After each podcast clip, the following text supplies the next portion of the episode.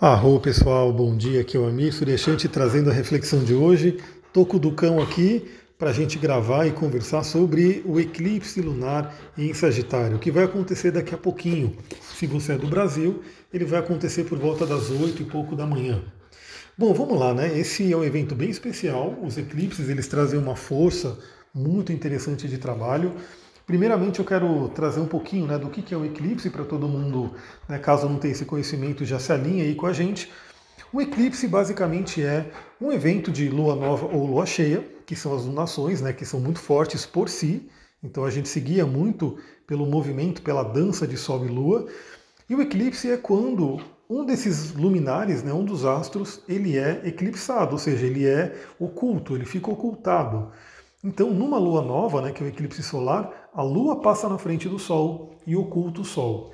E num eclipse lunar, como que vai acontecer hoje, é, é a Terra que entra no meio entre Sol e Lua e oculta a luz da Lua.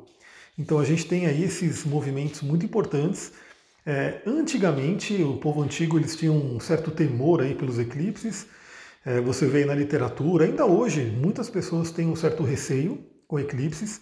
O que se diz muito é que eclipses costumam trazer eventos inesperados, questões complicadas, enfim. É, isso pode realmente acontecer, não dá para fugir disso, mas, porém, eu gosto muito de trazer aqui para vocês uma visão da astrologia como caminho de autoconhecimento, de consciência. Então, na realidade, né, mais importante do que o que ocorre com a gente é o que a gente faz com o que ocorre com a gente. Então, sim, né, eu já preciso começar esse áudio dizendo que eclipses são momentos de muita força e algumas coisas podem vir à tona, talvez algumas coisas desagradáveis, mas tudo o que vem à tona, tudo o que vier, tudo o que surgir é para ser trabalhado, é uma oportunidade de se trabalhar. Uma coisa também que eu diria, né? Por que, que o povo antigo temia tantos eclipses? Imagina, né? A gente tem os dois luminares principais, Sol e Lua, né? Sol governando o dia, Lua governando a noite.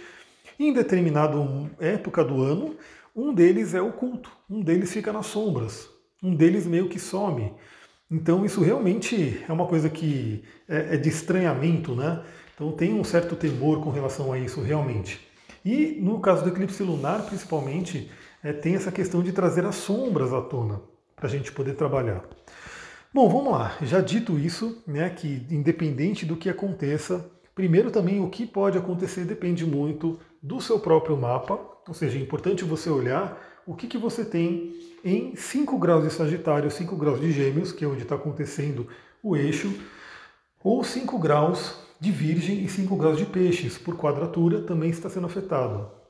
Para todo mundo, caso você não tenha algum planeta, algum ponto nesses quatro signos mutáveis, é, vai cair numa casa. Né? Então, nesse momento, duas casas, na verdade, serão afetadas, porque uma casa está o Sol, outra casa está a Lua essas áreas da vida vão ser tocadas, vão ser estimuladas pelo eclipse para serem trabalhadas. Então vamos lá, né? É um eclipse em Sagitário, é uma lua nova, uma lua cheia em Sagitário.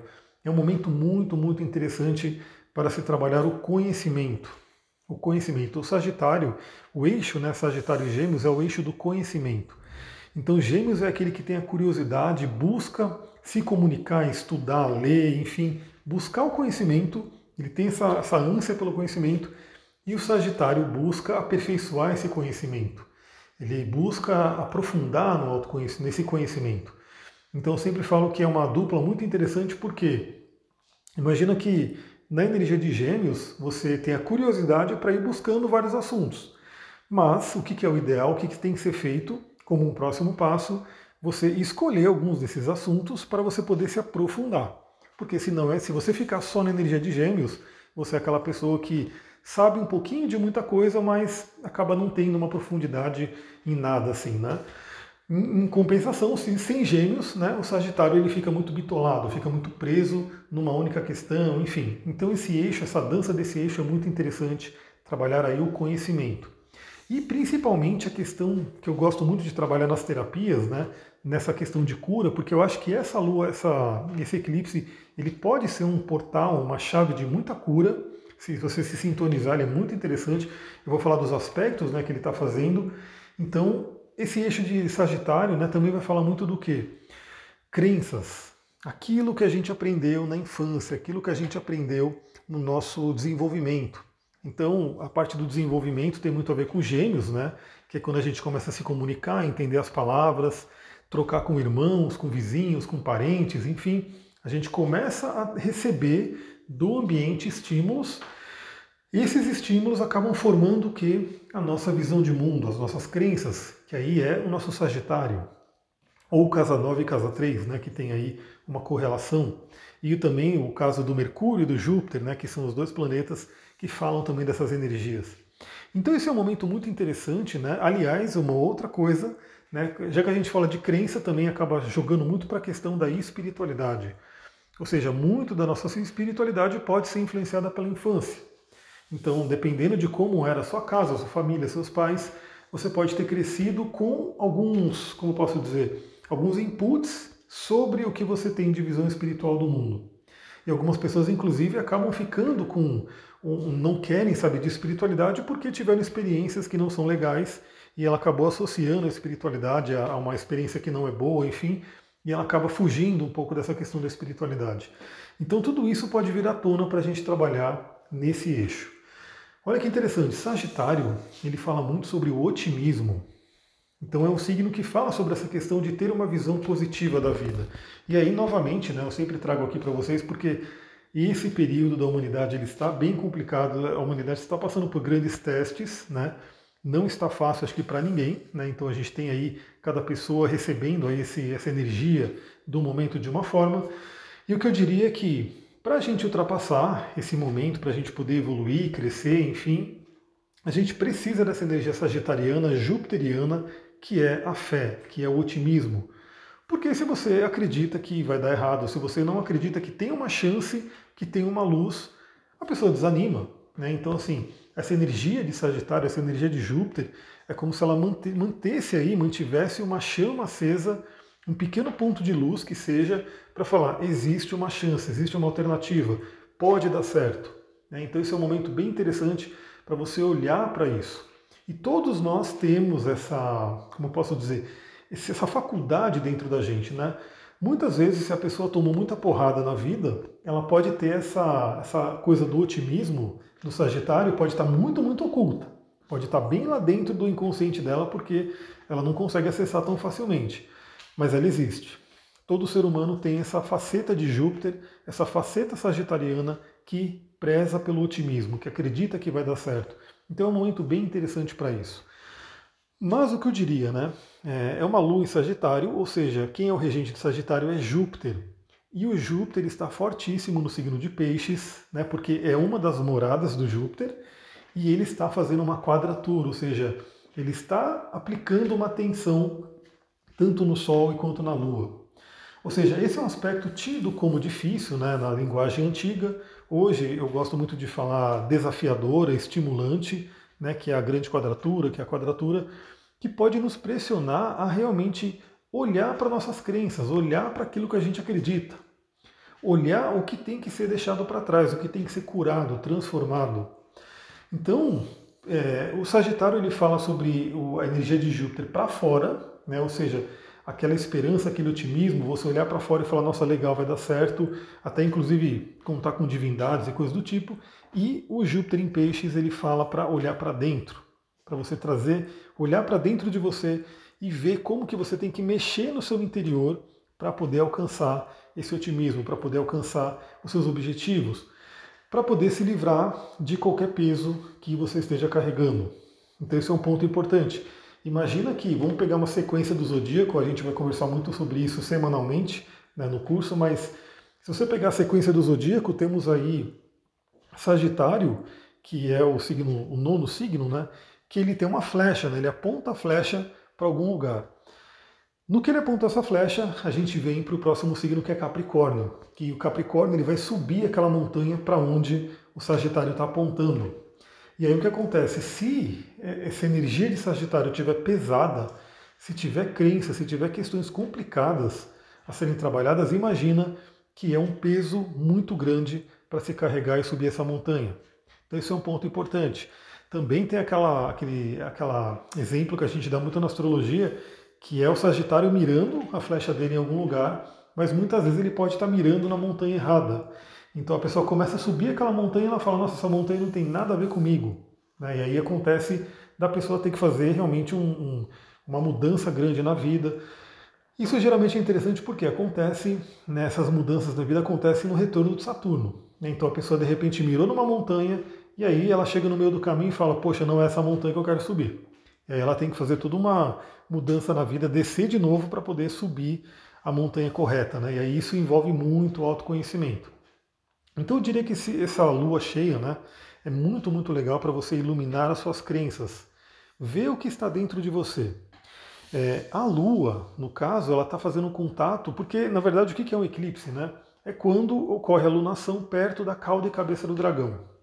Cauda e cabeça do dragão, vocês sabem que eu sempre falo aqui, né? Que fala sobre a nossa evolução, a evolução da alma. Então a cauda do dragão ela fala que ela, a gente tem que jogar algumas coisas fora, a gente tem que se libertar, deixar algumas coisas para trás.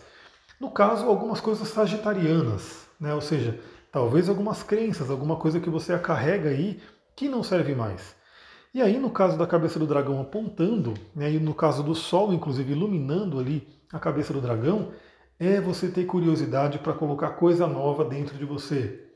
Então, uma, acho que se eu pudesse dizer, resumir uma palavra, né, um, uma frase para esse eclipse é o que, que você tem que deixar para trás para que abra espaço para o novo, principalmente se tratando de crenças, daquilo que você acredita. E olha que interessante, então como a gente já falou, o Júpiter está participando dessa, desse, dessa lua cheia, então ele pode trazer muito exagero, né? muito importante a gente ter muita calma nesse eclipse, é muito importante olhar para dentro mesmo, ficar um pouco mais tranquilo, ouvir a voz do silêncio, aquela voz importantíssima que muitas pessoas não ouvem, né? E olha só que interessante. Temos aí também essa lua fazendo praticamente um trígono com o Quiron. Não está tão forte, obviamente, né? não é um, um aspecto exato, mas está valendo. O Quiron em Ares. Então é a cura de crenças, a cura de crenças limitantes que não servem mais. E aí a gente tem também né, né, uma coisa bem interessante, porque o Saturno já está retrógrado, fazendo aquela quadratura com Urano, ou seja, a gente já conversou um pouquinho sobre isso também, do que, que eu tenho que me libertar para poder realmente crescer de forma estruturada. E a gente tem agora Mercúrio que vai ficar retrógrado, né, se eu não me engano, no dia 29, fazendo aí uma conjunção com Vênus, ou seja, trazendo questão de valores, né, da gente olhar para os nossos valores e fazendo aí uma quadratura forte com Netuno, que é o senhor da ilusão, né, que a gente tem que olhar realmente se aquilo, aquilo que a gente tem como valor hoje é realmente nosso ou foi colocado por alguém, né? Pela sociedade, pela família, pai, mãe, né? algum parceiro, parceira, enfim. Mas a pergunta que fica também é: será que você está vivendo os seus valores? Você sabe, isso é um, um, uma das tarefas de coaching que eu passo para a pessoa, né, quando faz o atendimento comigo. Você sabe os seus valores? O que, que é importante para você? Né? E aí, isso que realmente é importante para você, você está vivendo ou você está violando seus valores continuamente? Se você estiver violando seus valores continuamente, provavelmente não está muito feliz. Porque a gente tem que viver e respeitar aquilo que é valor, que é valioso para a gente, nos nossos valores principais. Galera, já são aí quase 14 minutos. O que, que eu diria para vocês novamente? É muito importante o eclipse, tudo que eu falei aqui é uma coisa um pouco mais para todo mundo, né? uma coisa mais genérica, porque fala do eclipse em si. Mas é muito importante você olhar no seu mapa, né? Como que isso está afetando o seu mapa. Por quê? Porque o eclipse ele não é uma coisa só para um mês, né? Não é uma coisa rápida. Não. O eclipse ele dura pelo menos seis meses. E também uma coisa importante é, esses eventos, essas coisas que vão acontecendo pelo eclipse, elas não vão acontecer assim, ah, tem um eclipse hoje, isso vai acontecer e acabou. Não. Elas já podem estar acontecendo, eu já estou sentindo, principalmente, eu, já, eu sei onde está pegando no meu mapa e eu já estou sentindo muito fortemente isso, essas mudanças que, tem, que eu tenho que fazer por conta desse eclipse. Então já está reverberando, você já pode estar sentindo e vai sentir ainda ao longo dos meses, dos próximos meses. Então é muito importante você se alinhar com isso, porque é, imagina que é uma tarefinha aí de seis meses, você olhar o que, que você tem que mudar, o que, que você tem que trabalhar, do que, que você tem que se libertar e quais caminhos que você pode fazer. Eu deixei uma perguntinha ali no meu Instagram, então eu agradeço muito quem acompanha, quem ajuda a compartilhar, quem está interagindo ali. Eu deixei uma perguntinha para a galera que ama cristais. Então, se você quiser saber dois cristais que eu acho muito interessante, dois não, três, eu vou falar três cristais que eu acharia muito interessante para trabalhar nesse eclipse. Lembrando que pode ser amanhã, né, numa meditação amanhã, enfim, ou pode ser ao longo dos próximos dias. O que, que esses cristais fazem? Eu vou ajudar, eu vou responder ali para quem, quem perguntar, porque eu perguntei ali no, no Instagram, né? Você quer dica de cristais para trabalhar o eclipse de amanhã? Quem for respondendo ali, eu vou trocando uma ideia e vou passando esses cristais para você poder utilizar. Se você gostou desse áudio, lembra, compartilha, manda para grupos, amigos, pessoas que se interessam por esse tema que a gente está falando aqui. É a única forma desse Telegram, desse, desse, desse, áudio chegar em outras pessoas, porque o Telegram ele não tem feed, ele não tem nada que vai mostrando, né? A pessoa tem que realmente receber um convite para chegar aqui. Então, quanto mais você compartilhar, mais pessoas vão poder ter acesso a esse conteúdo. Vou ficando por aqui, muita gratidão, Namastê, Harion.